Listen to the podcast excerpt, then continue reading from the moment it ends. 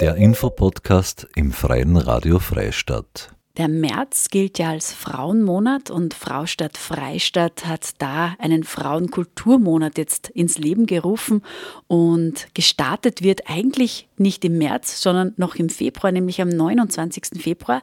Da veranstaltet Fraustadt Freistadt eine Lesung und bei mir ist jetzt Julia Schober zu Gast, die weiß da mehr über diese Lesung Männer töten. Äh, worum geht es denn in Männer töten? Ja, äh, hallo einmal. Danke, dass ich da, da sein darf. Ähm, ja, also in Männer töten geht es um eine junge Frau, die ist um die 30.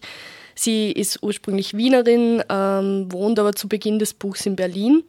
Und in Berlin geht sie aber schon länger nicht mehr recht gut. Äh, sie hat irgendwie keine Perspektive, sie hat die Nasen voll von Berlin, von den Partys und ja, eigentlich ist das Einzige, was sie in Berlin halt ihre Freundinnen schafft. Und ja, sie ist einfach sehr unglücklich. Und irgendwann geht sie dann in eine Bar zum Feiern und sieht da einen jungen Mann an der Bar stehen und hört den reden und merkt halt gleich am Dialekt, dass er Österreicher ist und denkt sie nur so abschätzig, ma, was für ein Bauer. Um, und dann kommt sie aber doch irgendwie mit ihm ins Gespräch und findet heraus, dass er wirklich Landwirt ist und aus Oberösterreich kommt und da in einem Dorf namens Engelhardskirchen wohnt.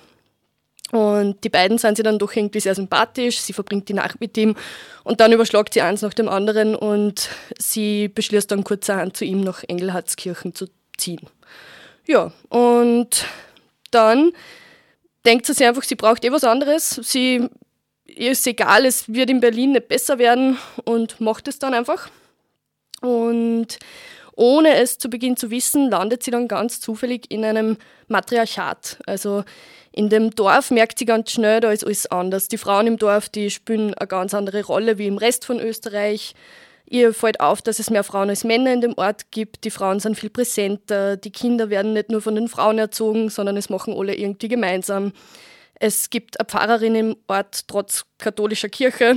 Ähm, es gibt eine Feuerwehr und einen Fußballverein, in dem nur Frauen sind. Also im Grunde genommen sind die Rollen ein bisschen äh, umgekehrt in diesem Dorf. Verkehrte Welt unter Anführungszeichen. Genau, verkehrte Welt. Ähm, und ja, äh, die Frauen machen aber, so wie es der Titel schon ein bisschen verrät, nur ganz andere Sachen. Und ich weiß nicht, ob ich da jetzt so viel voran soll. Ich glaube, da ist es dann wert, dass man sich die Lesung anschaut und, äh, oder das Buch liest natürlich. Die ähm, Autorin, äh, die Eva Reisinger, die hat ja mit diesem Buch äh, gleich einen ziemlich großen Erfolg äh, gelandet. Ja, das ist äh, inzwischen Bestsellerbuch geworden. Äh, hast du vielleicht auch noch ein bisschen Info zur Eva Reisinger selbst? Ja, die Eva Reisinger ist ja tatsächlich ursprünglich aus Oberösterreich. Äh, ich glaube sogar aus Everding, aber da bin ich mir nicht ganz sicher. Oder aus der Everdinger Gegend. Ähm, und sie hat halt, sie ist glaube ich um die 30, 32 Jahre alt, äh, wohnt aber aktuell in Wien und ähm, hat schon für diverse Medien und Zeitungen gearbeitet, unter anderem für das Z-Magazin, also das junge Magazin von der Zeit. Ähm, und ich glaube, 2021 hat sie ihr erstes Buch, das war ein Sachbuch äh, mit dem Titel Was geht Österreich herausgebracht. Und eh wie du schon gesagt hast, also letztes, letztes Jahr, dann im August, hat sie dann ihr zweites Buch, dieses Mal ein Roman mit dem Titel Männer töten, äh, veröffentlicht. Ja. Wie habt ihr jetzt, äh, seid ihr als Fraustadt Freistadt darauf aufmerksam geworden oder wie habt ihr entschlossen, weil die, die Eva äh, Reisinger, die muss jetzt zu uns kommen? Die brauchen wir in Freistadt? Ja, das ist eigentlich so gewesen, dass ich der Eva Reisinger schon länger auf, auf Social Media folge, also auf Instagram. Und ihre Beiträge und ja, das, was sie zum Sagen hat über Feminismus und so weiter, eigentlich immer voll cool gefunden habe. Und mir dann, wie das Buch erschienen ist, Männer töten, äh, habe ich mir gleich die erste Auflage bestellt. Mittlerweile gibt es ja schon vier Auflagen. Und habe das gelesen und habe dann zu meinen äh, Kolleginnen von Fraustadt gesagt, wir müssen die einladen. Das ist eine junge Frau, die ein cooles Buch geschrieben hat, äh, eine kritische Meinung hat, Feministin ist und äh, Bestsellerbuch geschrieben hat. Und das zieht sicher junge Menschen an. Und es ist ein guter Auftakt für so einen Frauenkulturmonat. Genau. Äh, jetzt ist, hast du ja schon gesagt, ein starkes Thema Feminismus am Land. Mhm. Äh, und da ist jetzt mir so eingefallen, naja, werden wir Frauen am Land eigentlich unserem Klischee, das wir nach außen haben, noch gerecht? Oder sind wir da schon weiter, wie man vermuten möchte? Ähm, ja, zu Feminismus, Feminismus am Land, da muss ich gleich an, an, an Dorfgeschlechterrollen denken, an den Begriff. Ähm, also ich glaube, Feminismus am Land entfaltet sich einfach in einer anderen Geschwindigkeit als in der Stadt. Weil für mich ist da immer ausschlaggebend die Struktur. Wir haben äh, am Land sicher weniger Zugang zu äh, bestimmten strukturellen Einrichtungen. Also ich sage jetzt einmal, feministische Cafés, Ausstellungen, Vorträge und so weiter. Das kann man in der Stadt sicher besser besuchen als am Land. Von daher finde ich schon mal, dass vielleicht ein bisschen ein Unterschied ist. Ähm, dazu kommt aber auch, dass es am Land viel schwieriger ist, dass man eine kritische Masse findet. Wir sind einfach weniger Leute am Land. Und in der Stadt sind mehr, mehr Leute, die zusammenkommen. Und da findet man eher Gleichgesinnte genau, wahrscheinlich. Genau. Ich habe jetzt neulich einen, einen total einen schönen Spruch, der war so in, in Kreuzstich, also es war ein Foto, aber es war so wie so, so eine Polsterbestickung, war das halt auf dem Foto. Und es drauf gestanden, Rosen sind rot, Veilchen sind blau, Feminismus am Land ist hart wie Sau. ja.